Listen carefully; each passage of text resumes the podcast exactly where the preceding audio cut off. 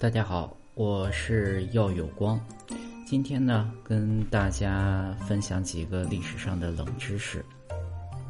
第一个冷知识：春秋早期打仗啊，非常讲究这个君子的风范，一般击溃敌人之后呢，不会赶尽杀绝。晋楚邲之战的时候呢，晋国被打败了，晋国人逃亡时呢，有战车陷在坑里走不动了，楚国人呢一看就乐了。教晋国人抽出车前的横木，才从坑里出来。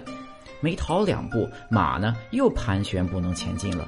楚国人又教他们拔掉兜风的大旗，扔掉多余的重物，这才顺利逃走。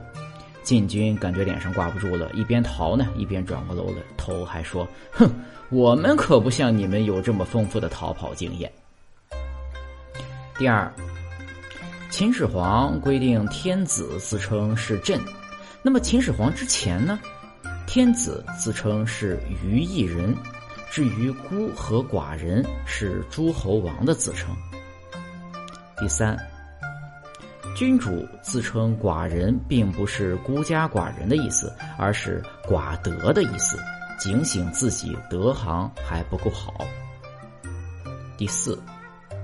秦始皇灭掉六国，统一中国的时候，其实呢还剩一个魏国没有灭掉，因为当时魏国已经只剩一座城，并且投靠了秦国已久，直到秦二世时才将魏军贬为庶人，于是魏国成为持续时间最久的诸侯国，从公元前一一一五年分封起至公元前二零九年，持续了九百零七年。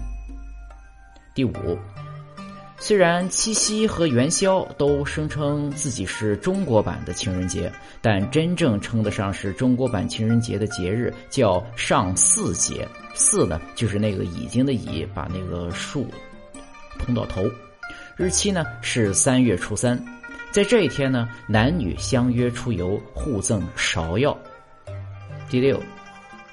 西汉最鼎盛的时期呢，既不是文景之治，也不是武帝时期，而是汉宣帝时期。汉宣帝时，无论经济、疆域、国际影响力都达到了西汉的巅峰，并且宣帝时建立了西域都护府，正式将新疆地区纳入了版图。第七，和尚不能吃肉喝酒，一开始不是佛经要求的。而是佛教狂热爱好，佛教狂热爱好者梁武帝萧衍下诏禁止的，后来才慢慢变成了佛教的习惯。有说《楞严经》里有记，那已经是梁武帝禁酒几百年后的事了。第八，武则天虽然是唯一一个女皇帝，但是想拥有皇帝权力，并不是需要称帝，而是要称制。即以皇帝的名义发布命令，也即实际掌握政权，与女皇帝只差个名分。这样来算的话，临朝称制的女性至少有一打。第九，四川人近代才吃辣的说法其实是不对的。四川人喜欢吃辣的，的确历史悠久。辣椒虽然是明代传入中国的，但并不代表着没有辣椒就没有辣味儿。在辣椒之前，提供辣味的是芥姜、葱蒜以及茱萸。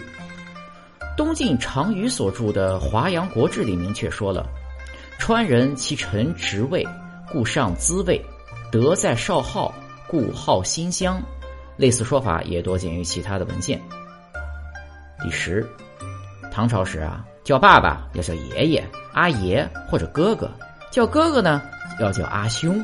叫爷爷呢，要叫阿翁。另外，不要叫某大官为大人，因为大人也是爸爸的意思。每次看到狄大人就不忍直视。第十一，高句丽和高丽基本啊没有什么关系。高句丽由高句丽族建立，其政权被唐朝灭族灭亡后呢，绝大多数高句丽人被迁入内地，消失在汉族的汪洋大海之中。而高丽起源自半岛南端，建国后借用了高丽这一称呼。第十二，大多数朝代对皇帝的称呼是圣上、陛下、圣人、皇上，而宋朝普遍叫官家。官呢就是官员的官，家就是家庭的家。除了在电视剧里，皇帝日常口语自称很少用朕，基本还是用吾、我等等。